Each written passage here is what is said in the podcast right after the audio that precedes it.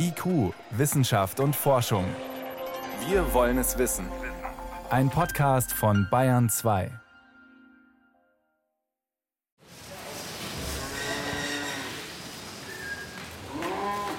Ein Kuhstall in Triesdorf im Landkreis Ansbach. Rund 150 Milchkühe leben hier in den landwirtschaftlichen Lehranstalten des Bezirks Mittelfranken. Die Nasen tief im Futter vergraben, stehen einige gerade am Trog. Andere liegen wiederkäuend am Stallboden. Es riecht nach Silage und Stroh. Die Tiere machen einen entspannten Eindruck. Was den Kühen nicht anzusehen ist, jede einzelne atmet gerade das Gas Methan in die Stallluft aus. Methan, das unterschätzte Klimagas. Eine Sendung von Inga Pflug. Im Erhaltungsbedarf in etwa liegt eine Kuh irgendwo bei also Erhaltung heißt Kauffunktion, Laufen und so weiter, das ist alles abgedeckt. Die Grundfunktionen, die funktionieren müssen, ohne dass es jetzt Milch gibt, da liegen wir irgendwo bei 200 Gramm Methan pro Kuh und Tag. Sagt Jörg Rühle, Professor für Tierernährung und Futtermittelkunde an der Hochschule Weinstefan Triesdorf. Zum Vergleich. 200 Gramm entsprechen bei dem Gas in etwa 300 Litern. Würde man also Luftballons mit Methan befüllen und jeden mit drei Litern aufpusten, wären das 100 Luftballons. Aufgeblasen quasi von den Abgasen einer einzigen Kuh. Und jetzt müssen wir noch dazu rechnen, die Milchproduktion, und da gibt es durchaus leistungsabhängig und fütterungsabhängig Unterschiede, irgendwo zwischen 12 und 23 Gramm vielleicht pro Liter Milch. Wobei diese Angaben schwanken, sagt der Agrarwissenschaftler.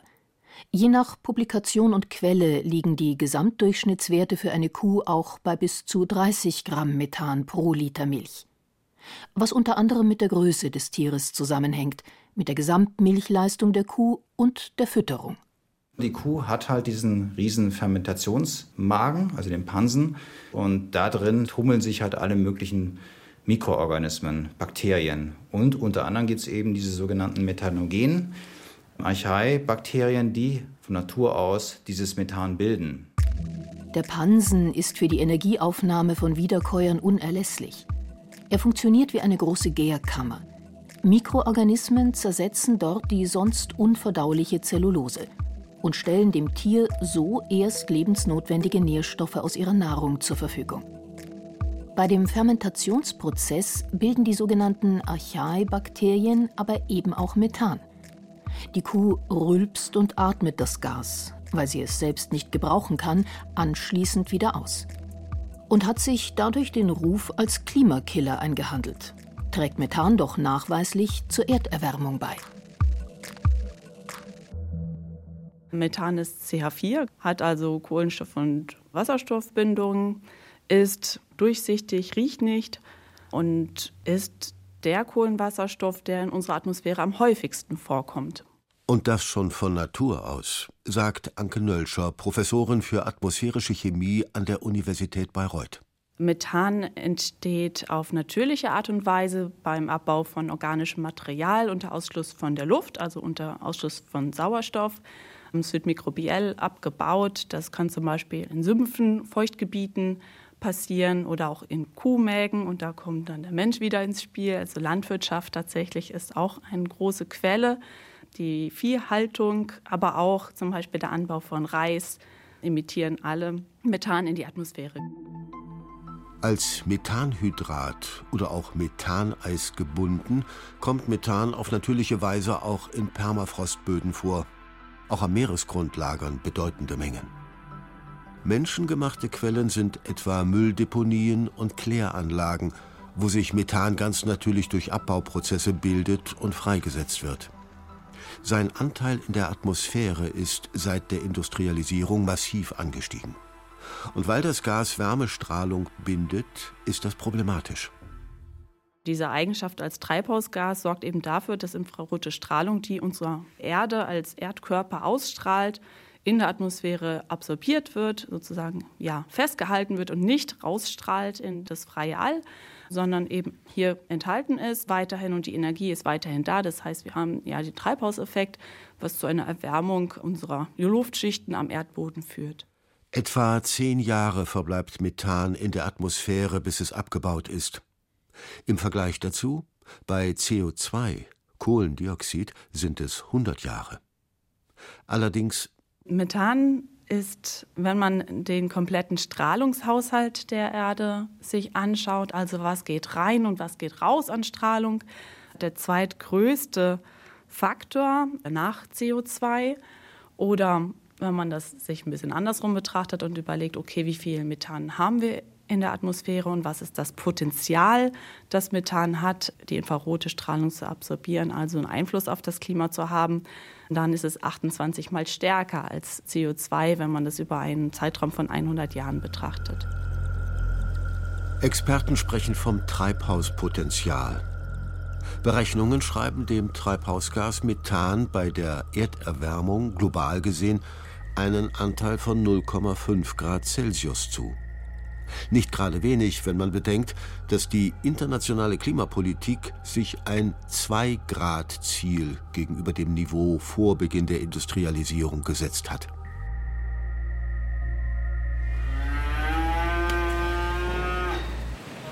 Zurück bei den Milchkühen in Triesdorf. Gerade fährt ein Futterroboter durch den Stall und legt den Tieren neues Futter vor. In jeden Trog kommt eine exakt bemessene Menge aus Rohfasern, Kraftfutter und Mineralien. Die Zusammensetzung ist entscheidend.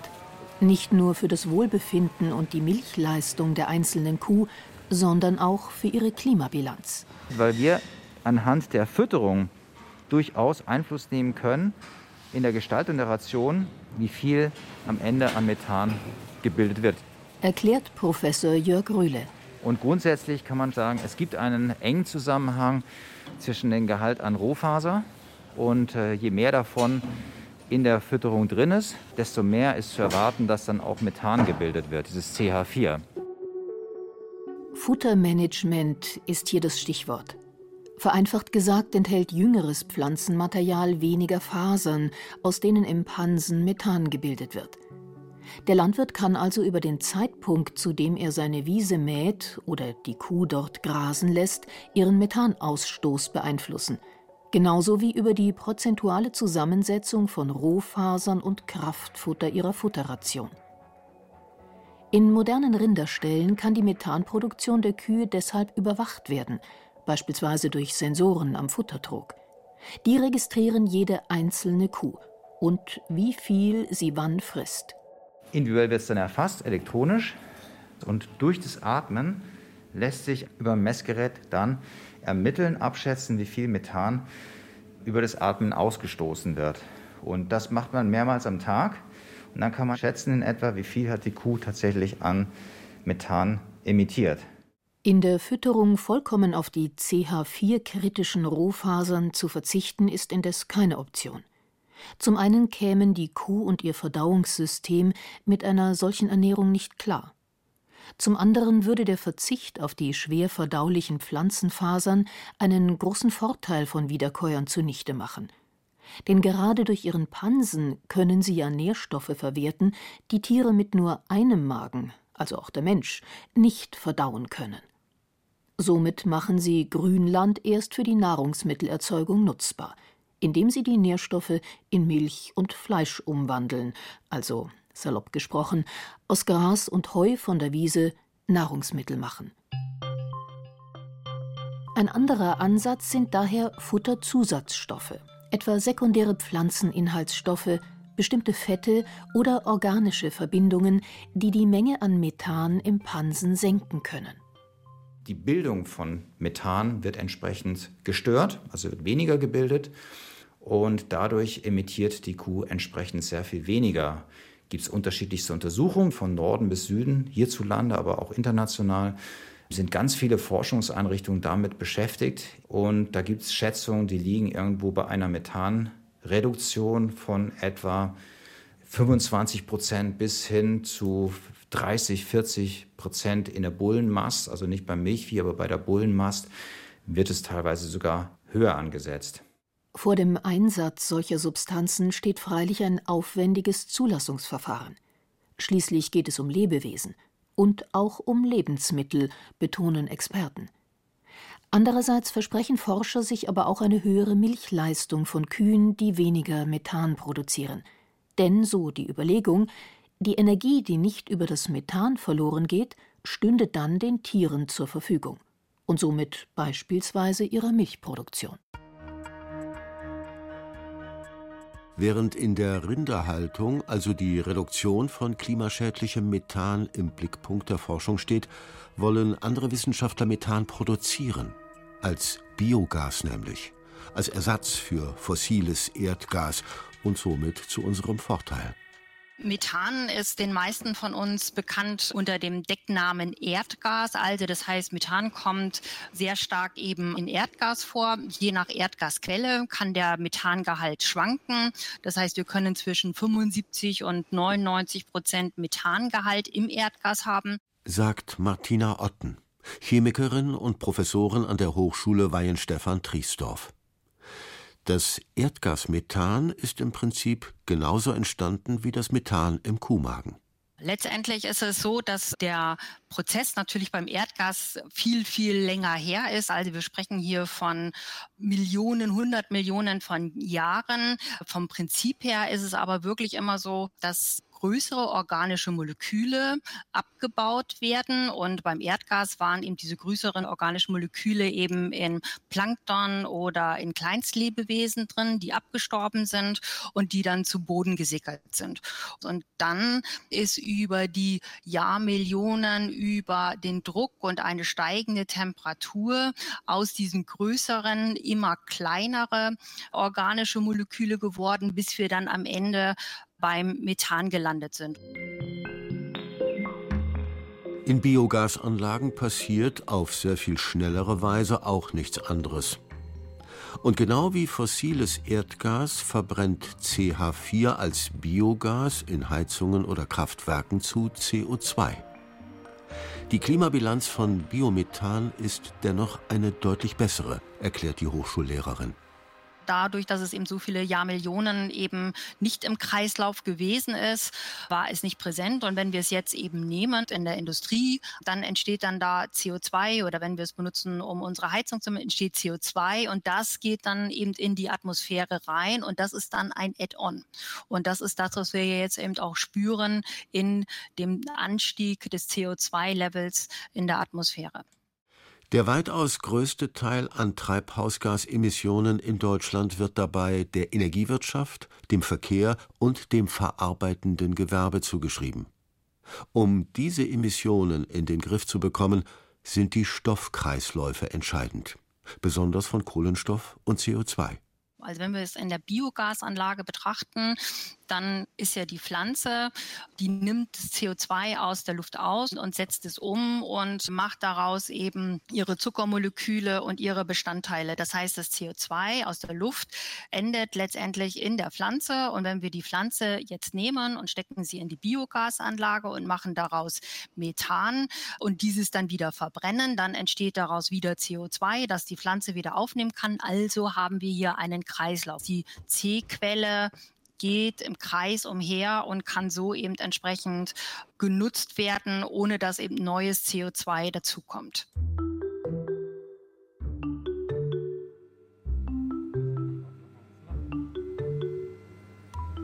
Eine große Halle am Lehrstuhl für Energieverfahrenstechnik der Friedrich-Alexander-Universität Erlangen-Nürnberg. In einer Art übermannshohem gläsernen Schrank steht hier senkrecht ein verkabeltes Rohr, an das allerlei Messinstrumente angeschlossen sind. Es ist ein sogenannter Rieselbettreaktor, in dem Tobias Weidlich Mikroorganismen Methan herstellen lässt. Wir haben ein Rohr, von oben nach unten fließt die Flüssigkeit durch. Und da sieht man sogenannte Füllkörper. Das sind einfach Strömungsstörstellen, die dafür sorgen, dass das Wasser nicht einfach nur runterplatscht, sondern so ein bisschen sich aufweitet. Und in dieser Flüssigkeit sind auch schon die Mikroorganismen drin. Ansonsten ist da drin leichter Überdruck, sodass das Gas, also Wasserstoff und CO2 ist ja gasförmig, das kann sich dann in die Flüssigkeit lösen und steht dort den Mikroorganismen zur Verfügung. Eine Pumpe pumpt das Wasser nach einem Durchlauf wieder nach oben so dass es erneut im Reaktor nach unten rieseln kann. Messinstrumente kontrollieren fortlaufend, wie viel Gas dabei entsteht. Wir können jetzt hier auch live schauen, wie die Methanproduktion aussieht. Also ich habe den Reaktor heute Morgen angemacht und man sieht hier, es sind gerade 19 Prozent Methan, die rauskommen. Also noch nicht das Ziel, was wir jetzt hätten, irgendwie 95 Prozent, aber wir sehen, das funktioniert. Biologische Methanisierung nennt sich der Vorgang, bei dem die Mikroorganismen aus Wasserstoff und CO2 Methan bilden. Im Prinzip passiert hier das Gleiche wie im Pansen der Kuh. Mikroorganismen bekommen Nahrung, hier in Form von Wasserstoff und CO2, und verdauen sie. Das Methan fällt dabei, genau wie im Kuhmagen, als Stoffwechselprodukt an. Für die Mikroorganismen ist das Methan in beiden Fällen Abfall, für das Forscherteam in Nürnberg ein wertvoller Rohstoff und unter dem Stichwort Power to Gas ein Helfer in der Energiewende. Also quasi Windkraft, Windstrom zu Gas, zu Methan. Das ist genau das, was wir hier machen. Erklärt Katharina Hakendell, Professorin für dezentrale Energieverfahrenstechnik. Wir wollen quasi alles elektrifizieren, weil wir so schön erneuerbaren Strom aus Solar und Wind bekommen können, aber halt immer nur vielleicht nicht gerade da und nicht gerade dann, wann wir es brauchen. Und dafür ist dieses Power to Gas Strom zu chemisch gespeicherter Energie ideal, weil das kann man super transportieren und super verstauen, bis man es halt irgendwo braucht. In aller Munde ist dabei die Gewinnung von Wasserstoff mittels Elektrolyse. Im Rahmen der nationalen Wasserstoffstrategie soll er als Energieträger etabliert werden und so zur Energiewende beitragen. Wird der Wasserstoff aber unter Zugabe von CO2 zu Methan weiterverarbeitet, bietet das einen großen Vorteil, da sind die Forscher in Nürnberg überzeugt. Man kann aus dem Strom Wasserstoff machen, aus Wasserstoff Methan und aus dem Methan wieder Strom. Es ist aber vielfältiger einsetzbar, weil wir neben dem auch aus dem Methan direkt Wärme machen können oder wir können auch dieses Methan direkt nutzen für den Transportsektor oder sogar auch für die chemische Industrie. Das heißt, wir sind noch ein bisschen flexibler und wir haben immer noch das Erdgasnetz und die Infrastruktur und wir können die damit noch gut nutzen und es ist definitiv sinnvoll. Als Erdgasersatz könnte das so hergestellte Methan ganz einfach über die vorhandenen Gasleitungen Wohnungen versorgen und den fossilen Brennstoff Erdgas ablösen. Die ersten Versuche dazu sind vielversprechend, sagt Tobias Weidlich. Bei der biologischen Methanisierung erzeugen wir ungefähr so ein Kubikmeter Gas, wenn wir jetzt uns einen Reaktor annehmen, der ein Kubikmeter groß ist. Ein Kubikmeter Gas pro Stunde erzeugen wir dann. Und es würde bedeuten, dass es einer Energiemenge kontinuierlich von 10 Kilowatt entspricht. Würde nicht kontinuierlich laufen, weil wir würden es nur laufen, wenn genug Strom da ist. Aber wir nehmen einfach mal an, es läuft das ganze Jahr über dann sind es ungefähr 100.000 Kilowattstunden und wären knapp 20 Zwei-Personen-Haushalte. Das ist so die Größenordnung, mit der wir spielen. Und dann wird quasi mit diesem Erdgas geheizt, Warmwasser erzeugt und das kommt quasi in dem Fall komplett aus dem Windrad und ist CO2-neutral. Was hier im Forschungsreaktor von Tobias Weidlich die Archaeen besorgen, ist auch chemisch-katalytisch möglich. Techniken, aus Wasserstoff und CO2 Methan zu bilden, sind bewährt und bislang effizienter als die Mikroorganismen im Rieselbett. Aber da ist das Problem, dass die Katalysatoren hohe Temperaturen benötigen und dass das relativ rein das Gas sein muss, das heißt keine Verunreinigung. Und der Vorteil bei der biologischen Methanisierung, an der wir hier forschen, ist, dass die Temperaturen gering sind. Das heißt, es geht schon bei 30 Grad los, dass das passiert. Das heißt, es ist einfacher an- und auszuschalten weil man nicht hochheizen muss. Und der zweite Vorteil ist, dass die Verunreinigungen das so ein bisschen weniger sensibel sind, die Mikroorganismen, als die Katalysatoren. Und noch einen Vorteil haben die Mikroorganismen als Biokatalysatoren. Im Gegensatz zu Edelmetallen und anderen Katalysatorstoffen sind sie nicht endlich, sagt Katharina Herkendell, sie vermehren sich einfach selbst. Den größten Pluspunkt sieht die Professorin aber in der Möglichkeit, Methan tatsächlich regional vor Ort verfügbar zu machen. Wo wir ja wirklich ein Problem haben mit diesem Klimakiller Methan, ist gerade bei der Förderung. Da gibt es ja unglaublich viele Leckagen. Das heißt, gerade auch diese langen Transportwege aus überall in der Welt, wo es denn diese großen Erdgasvorkommen gibt, nach Deutschland. Da geht das meiste verloren und gelangt dann unverbrannt in die Atmosphäre. Das heißt, es hat uns noch nicht mal was gebracht und war trotzdem richtig schlecht. Und hier, das kann man quasi neben jedes Windrad stellen mit einem Elektrolyseur. Das kann man an eine Solaranlage koppeln und dann kann man das direkt einspeisen oder halt direkt weiterverwenden. Und wenn man dann diese Transportwege verkürzt, hat man auch schon viel gewonnen. Durch effizientere Düngung, Zuchtfortschritte und gezielte Fütterung hat die Landwirtschaft ihre Methanemissionen bereits deutlich verringert. Seit den 1990er Jahren um rund ein Viertel, so der Deutsche Bauernverband.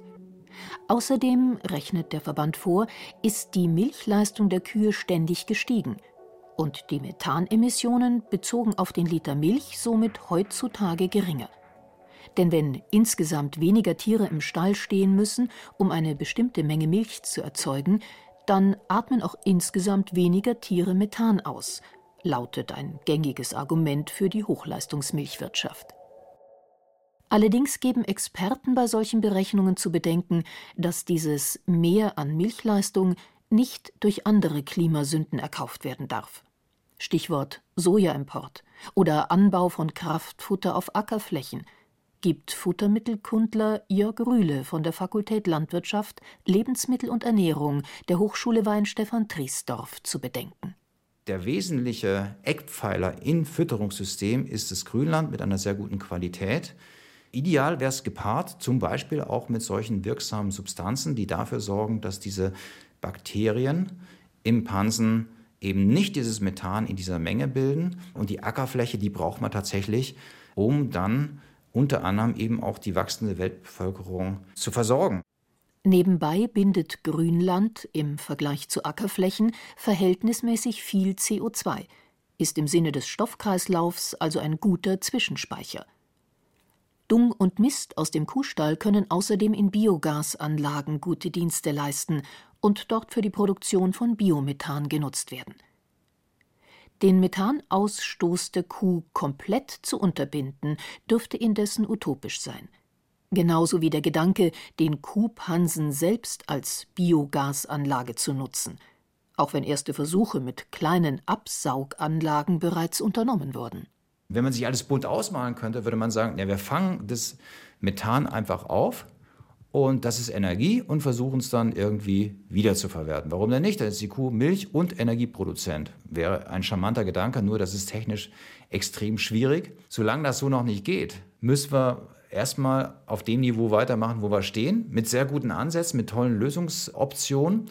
Aber ja, das andere ist noch Zukunftsmusik. Aber wer weiß, was noch alles kommt. Die Bildung von Methan ist ein natürlicher Vorgang, der sich nicht komplett verhindern lässt. Mit bestimmten Konzentrationen kommt unsere Atmosphäre auch wunderbar klar. Nur ein zu viel dreht die Temperatur im Treibhaus Erde eben gefährlich nach oben.